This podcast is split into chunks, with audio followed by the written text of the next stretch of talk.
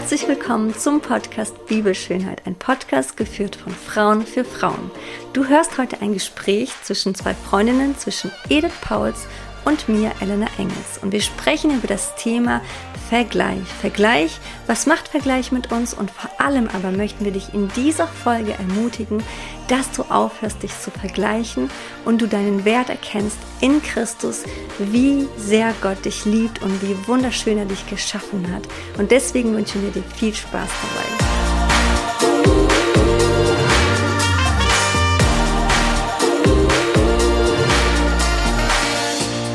Hallo liebe Edith, schön, dass du wieder da bist. Heute sprechen wir über das Thema Vergleich. Und ich habe mir was aufgeschrieben, das würde ich gerne erstmal als erstes vorlesen. Ähm, wenn wir uns mit anderen vergleichen, dann werden wir Verlierer sein. Ich schaue entweder herab, weil ich denke, ich sei viel besser, dann packt die Arroganz mein Herz, oder ich richte meinen Blick auf die Dinge, die ich nicht besitze. Ich richte meinen Blick auf Menschen, von denen ich denke, sie seien so viel besser als ich. Mein Herz wird erfüllt von Neid und Minderwertigkeitsgefühlen. Was denkst du zu diesem Thema? Was denkst du zu dem, was ich gerade vorgelesen habe? Wie siehst du das Thema Vergleich? Ja, hallo Elena. Ich freue mich, dass ich wieder da sein darf. Richtig schön. Das, was du vorgelesen hast, würde ich unterstreichen. Mhm. Ich bin immer ein Verlierer. Als arroganter Mensch bin ich ein Verlierer, ne? Mhm. Dann stelle ich mich über einen Menschen. Und wenn ich mich unter einen Menschen stelle, bin ich auch ein Verlierer. Mhm. Also vergleichen macht unglücklich. Vergleichen macht hässlich. Mhm. Ja, wir verlieren unsere Schönheit. Und ich würde mir so wünschen, dass wir, natürlich glaube ich, ist niemand so wirklich frei von Vergleich. Ne? Man kommt immer wieder in Situationen, wo man hinguckt und vielleicht äh, neidisch was beäugt oder runterguckt auf einen. Aber es, da ist also nix, nichts Schönes dran. Mhm. Ich würde mir wünschen, dass wir Menschen einfach uns alle so sehen, wie Gott uns sieht, nämlich auf einer Ebene. Mhm es gibt, also es gibt nichts, was mich besser machen könnte, aber es gibt auch nichts, was mich schlechter machen könnte. Mhm. Und wenn wir das immer wieder vor Augen haben, dann schützt uns das. Und wir sind frei. Wir sind frei in dem, was wir haben und können und auch in dem, was wir nicht haben und nicht können. Wir sind immer frei. Mhm. Ich glaube, auch wenn wir uns vergleichen, dann schauen wir so am Wesentlichen vorbei, an dem, was Gott eigentlich geschaffen hat uns geschaffen, einzigartig. Und ähm, ich glaube, dass Gott uns so liebt, bedingungslos, so wie wir sind. Mhm. Und es ist ja schon ein Gedanke, dass er Menschen macht, die so unterschiedlich sind, jeder auf seine Art und Weise. Und ich glaube, deswegen ist auch Vergleich ähm, etwas, wo wir nur verlieren können, wie du sagst, ne?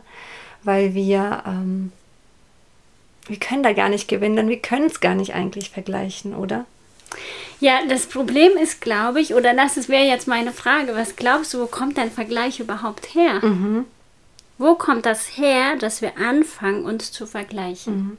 Und was denkst du? Wo kommt das her? Das ist meine Frage an dich. Achso, das. ähm, ich glaube, das kommt auch so ein bisschen heraus aus den Glaubenssätzen, die wir haben. Ich bin nur jemand, wenn ich das schaffe, wenn ich so aussehe. Vielleicht auch durch Situationen, die wir erlebt haben. Zum Beispiel Schulzeit, kennen wir doch ganz gut. Ganz gut. Kinder sind manchmal einfach so brutal. Mhm. Also dann wirst du schnell gemobbt, weil du nicht so bist wie die anderen, weil du nicht die gleichen Klamotten hast, die Markenkleidung, wie auch immer, ne? Ja, ja, wir lassen, glaube ich, alle zu, dass irgendwelche Normen und Werte uns bestimmen, bestimmen mhm. wie ich zu sein habe. Mhm. Und äh, dann trauen wir uns immer weniger, einzigartig zu sein. Mhm. Und tatsächlich sind wir Eltern da oft auch keine Hilfe für unsere Kinder, weil wir sie auch irgendwie angleichen und mhm. vergleichen. Mhm. Ja, welche Note hat dein Freund, welche Note hast du oder was hat dein Bruder und was hast du? Mhm. Und das ist, glaube ich, extrem gefährlich und schlecht. Vielmehr sollten wir sie ja unterstützen, einzigartig zu sein. Ja, so zu sein, wie man ist. Mhm. Wir trauen uns das nicht, weil wir nicht glauben, dass wir mit unserer Einzigartigkeit erfolgreich sein können. Mhm. Und damit meine ich jetzt überhaupt nicht irgendwie ein Business oder Geld, sondern mit deinen Fähigkeiten, mit deinen Gaben, mit deinem Aussehen, mit deiner Frisur einfach ein Mensch sein kannst, der einen wertvollen Beitrag mhm. leistet. Und dann fangen wir an zu kopieren und anzugleichen, weil wir merken, aha, diese Frisur, dieses Aussehen, das wird ja angenommen. Mhm. Und werden dann alle zu Kopien und liefern nicht den Beitrag, den wir liefern könnten. Nur mit unserer Einzigartigkeit. Mhm. Und deshalb ist mein, mein Wunsch und auch äh, meine Vorgehensweise, sei du. Ja, egal, ob du passt oder nicht. Also sei du, weil wir sind dann, wenn wir einzigartig sind und wir selbst sind, sind wir eine Bereicherung füreinander, mhm. weil es gerade um die, um die Mischung auch geht, ja. Der eine hat dies, der andere hat das, der eine kann dies, der andere das. Da, da sind wir, wir sind dann immer konkurrenzlos, mhm. weil wir einzigartig sind. Aber wir brauchen den Mut, diesen Weg auch durchzuziehen. Und wenn ich jetzt auf mein eigenes Leben gucke, dann denke ich, dieser Mut wächst einfach auch mit, mit der Reife, mhm. die man bekommt und irgendwann merkt, hey, was soll das denn? Ja, wer, wer bist du eigentlich? Und wenn du das verstanden hast, wer du bist, hast du auch den Mut, anders zu sein. Mhm. Aber wenn ich das nicht weiß, und deshalb ist der, der Ursprung oder das Kernproblem mein Identitätsproblem. Mhm. Das glaube ich auch. Ne? Und mhm. wenn die Identität geklärt ist, dann habe ich voll den Mut, einzigartig zu mhm. sein. Und ich glaube, da haben wir auch als Eltern oder Einflussnehmer ähm, einen ganz, ganz großen Beitrag zu, dass unsere Kinder ähm, mit einem Wissen um ihre Identität ins Leben gehen und wir nicht dazu beitragen, dass sie eine Kopie werden, mhm. dass sie sich vergleichen, dass sie sich angleichen, dass sie ihre Fähigkeiten zurücknehmen, nur weil sie jetzt gerade nicht angebracht sind oder nicht willkommen. Mhm. Das ist, glaube ich, eine Aufgabe, die wir haben. Mhm.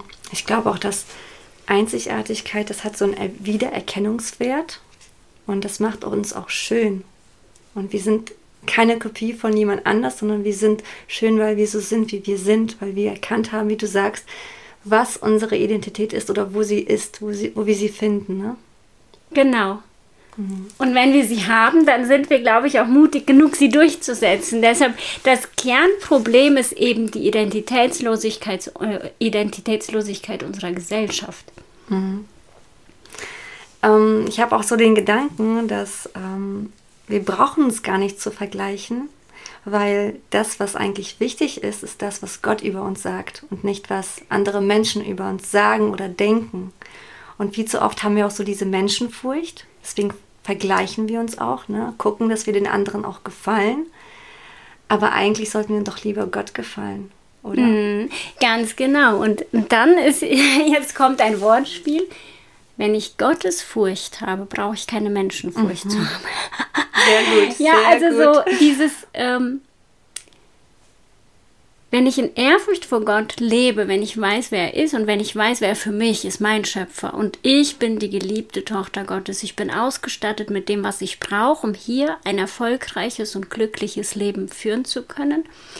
Und wenn ich das weiß und darin fest bin, dann habe ich auch den Mut, aufrecht zu gehen ja, mhm. und einzigartig zu sein, meine mhm. Einzigartigkeit auch in die Welt zu bringen. Und ich glaube, dass wir der Welt und unseren Mitmenschen auch etwas verwehren, in dem Moment, wo wir anfangen äh, zu kopieren und uns zu vergleichen. Mhm.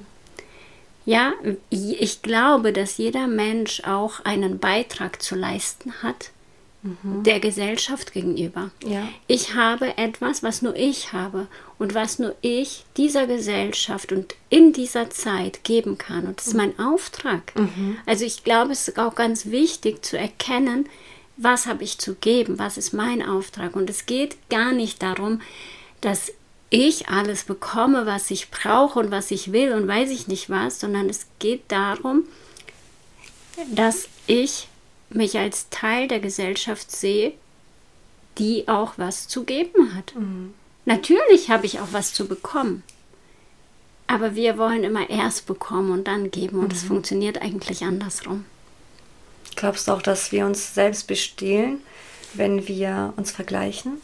Ja, Und vor allem auch Gott, oder? ja, ja, auf jeden Fall.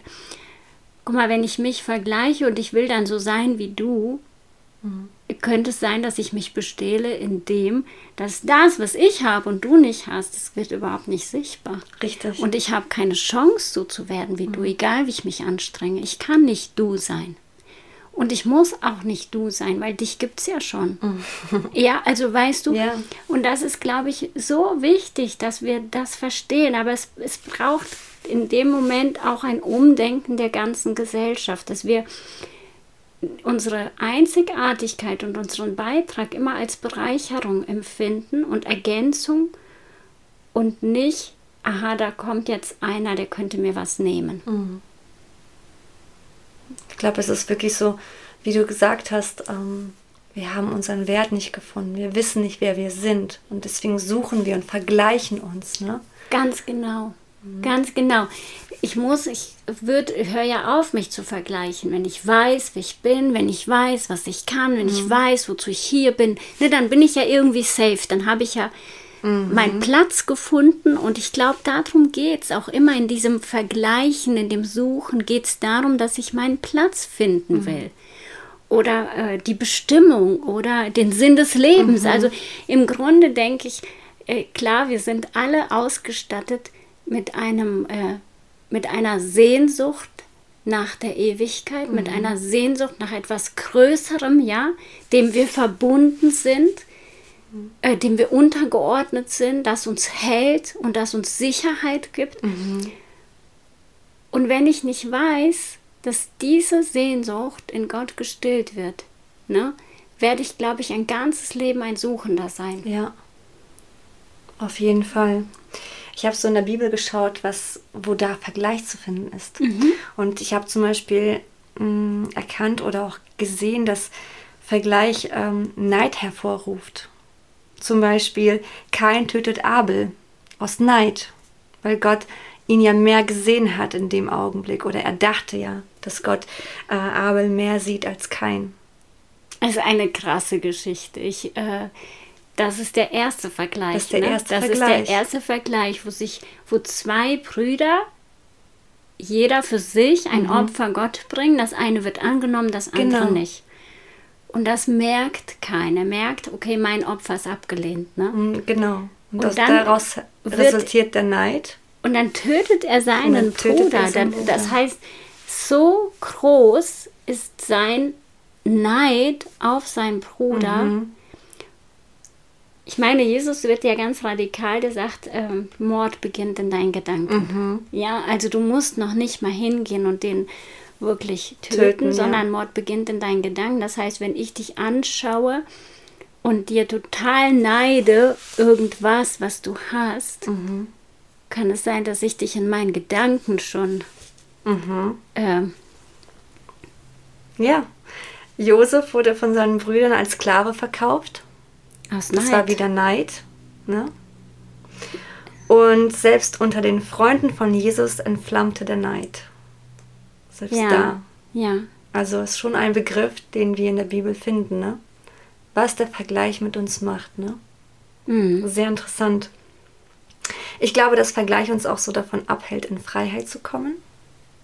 Ja, weil Mhm. es unseren Fokus ja komplett wegnimmt von Möglichkeiten und von meinen Geschenken und von meinen Begabungen hin zu dem, was ich nicht habe. Und damit äh, bringe ich ja selbst Tod und Mangel in mein Leben, Mhm. indem ich mich vergleiche. Ja. In Galater 5, 19 bis 21 steht, gebt ihr dagegen eurer alten menschlichen Natur nach? Ist offensichtlich, wohin das führt. Zu sexueller Unmoral, einem sittenlosen und ausschweifenden Leben, zur Götzenanbetung, zu abergläubischen Vertrauen, äh, Feindseligkeit, Streit, Eifersucht, Wutausbrüche, hässliche Auseinandersetzungen, Uneinigkeit und Spaltung bestimmen dann das Leben ebenso wie Neid, Trunksucht, Fressgelage und ähnliche Dinge. Also er zählt so einige Dinge auf und dazu gehört auch Neid. Und ich glaube mhm. wirklich, dass Neid etwas ist, wo, wo der, also Neid entsteht durch Vergleich. Ja, Neid entsteht durch Vergleich und Neid ist etwas, was uns zerstört, was dein ganzes Leben kaputt macht, mhm. vergiftet. Wie können wir denn aufhören, uns zu vergleichen? Was ist der Weg? Ich persönlich glaube, wenn wir aufhören, auf andere zu schauen und auch auf uns, nicht dauerhaft schauen, ne, sondern auf Gott schauen. Mhm. Ich glaube, dass da der Neid oder der Vergleich aufhört. Wie geht das denn praktisch, wenn ich jetzt vielleicht gerade gar nichts Schönes in meinem Leben finde? Also ich bin angenommen arbeitslos, ich, meine mhm. Kinder sind nicht äh, gut in der Schule, ich, mein Zuhause ist null das, was ich mir wünsche und meine Ehe läuft auch nicht. Was, was, wie, mhm. geht, wie geht das in so einem Fall? Also ich für mich habe einfach die Erfahrung gemacht, dass wenn sowas passiert, wenn es mir nicht gut geht, wenn ich keine Schönheit in meinem Leben sehe, dann finde ich das ganz wichtig, dass ich zur Ruhe komme und in die mhm. Gegenwart Gottes komme. Dass ich wirklich mich mit dem Wort beschäftige und was Gott über mich sagt, mhm. unabhängig davon, was ich gerade sehe. Mhm. Also und wie überbrücke ich dann einfach diese Diskrepanz? Ich sehe bei Gott Fülle, ich sehe, dass er mich liebt und so, und ich sehe aber ganz praktisch in meinem Leben nichts davon. Was mache ich dann?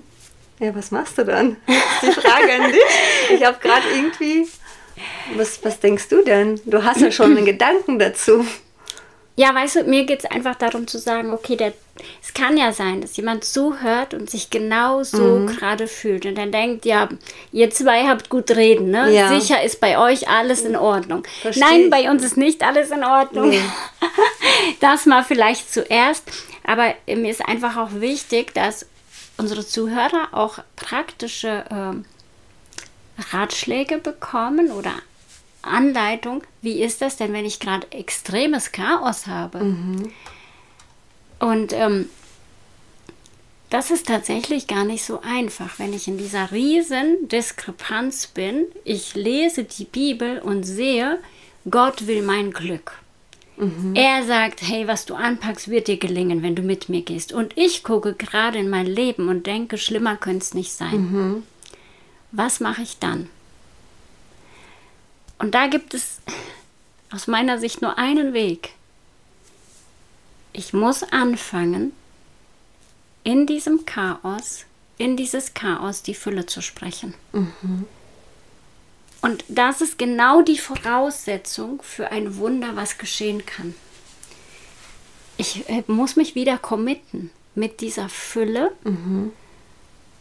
Ich darf um Vergebung bitten, für all den Mangel, den ich in mein Leben gebracht habe, den habe ich ja auch durch mein Leben, in mein, äh, durch mein Denken in mein Leben gebracht. Mhm. Dafür muss ich Verantwortung übernehmen. Und das ist mir total wichtig, dass wir wissen, wir haben die Verantwortung. Mhm. Und nicht, sobald alles schief läuft und schlecht läuft, sagen wir, wo war denn Gott? Super. Mhm. Ja. Super ich habe es geschafft, ein Chaos in mein Leben zu bringen. Und dann werde ich nicht Herr von meinem Chaos, krieg's nicht geregelt. Dann sage ich, wo war denn Gott? Warum hat er zugelassen das? Ich habe die Verantwortung. Ich habe die Verantwortung für mein Leben. Und wenn mein Leben gerade richtig chaotisch ist, zu sagen, hey Gott, dazu hatte ich einen Beitrag. Ich mhm. habe mich mit Mangel committed.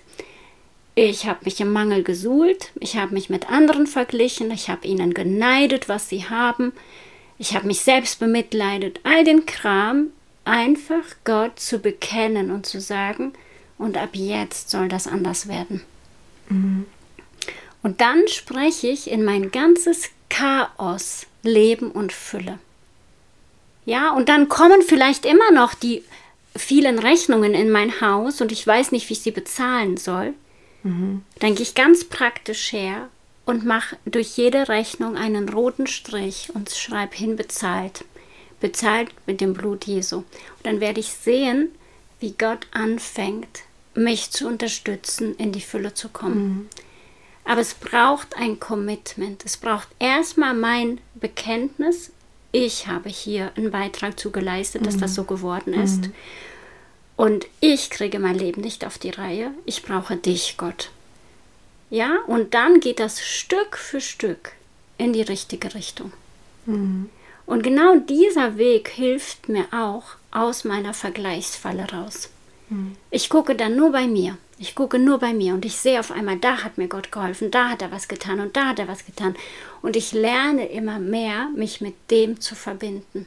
Und lerne, aha, ich bin ja wirklich Gottes Tochter, ich bin ja wirklich von ihm geliebt, ich bin ja wirklich gesehen, ich bin ja wirklich nicht vergessen. Ja, das ist ja alles, was wir glauben in dem Moment, wo so viel Mangel in unserem Leben ist. Ja, total. Das ist, eine, äh, das ist ja eine, eine Teufelsspirale, in die wir kommen, wenn wir anfangen, uns zu vergleichen. Da kommst du ja nicht mehr raus. Ne? Und, und deshalb ist mir einfach total wichtig, dass wir ganz praktisch sagen, okay, wenn das so bei dir ist, dann ist, ist das der Weg, den du gehen kannst, um da rauszukommen. Also wirklich vergeben. Nicht, Erstmal- äh, ich meine, ähm, Sünde bekennen. Ja, genau. Das ist viel wichtiger noch Ja. als vergeben, weil, weißt du, bei vergeben sage ich, oh, ich vergebe dir. Ne? Ich stehe jetzt über dir und ich vergebe dir, dass du Unrecht an mir getan hast. Wenn ich sage, hey Elena, vergib mir bitte. Ich habe dir Unrecht getan. Ich habe das und das über dich gesagt, über dich gedacht, ja, dir das geneidet. Bitte vergib mir. Und dann wirst du ja sagen, hey, natürlich vergebe ich dir, ja? Vielleicht fällt dir dann auch etwas ein, was du äh, irgendjemand angetan hast und gehst dann auch noch um Vergebung bitten. Bestimmt, sicherlich. Weißt, also das meine ich. Ja. meine, übernimm Verantwortung für dein Ja, Denken. Übernimm Verantwortung für den ganzen Krempel in deinem Leben Boah, und gut. steh auf und dann mach, krempel die Ärmel hoch und fang an, diesen Schutt aus deinem Haus zu tragen. Mhm. Und dann kommt die Fülle Gottes. Ich finde auch die, Gott sagt so oft zu uns, also fangt an, eure Schuld zu bekennen, ne? Ja, weil uns das gibt ja sogar ein Vers, der sagt, bekennt einander eure Sünden, eure Schuld, also euer, eure Fehler, das ist ja nichts anderes, damit ihr gesund werdet.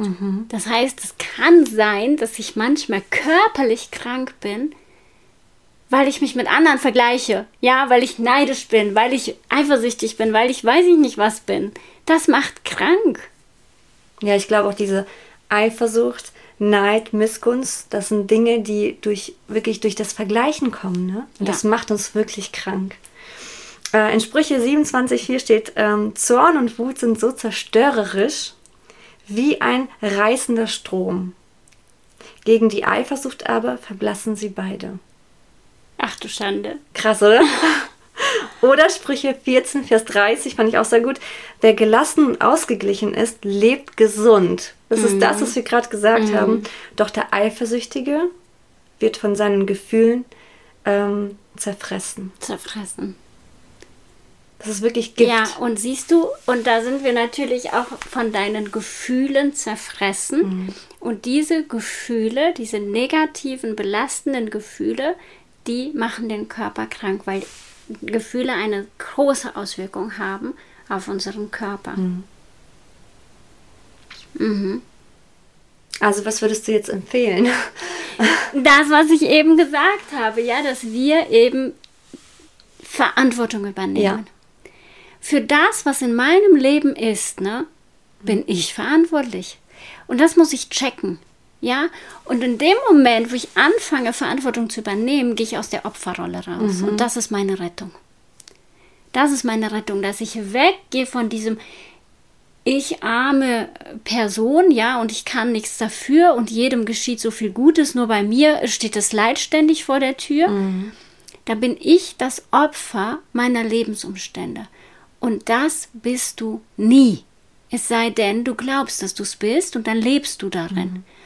Und wenn wir anfangen zu sagen, Schluss jetzt, Ende aus, ich übernehme Verantwortung, ich entscheide mich, und dann benenne ich die Bereiche in meinem Leben und gucke, was läuft da schief und überlege, was kann ich ändern? Was kann ich aktiv ändern?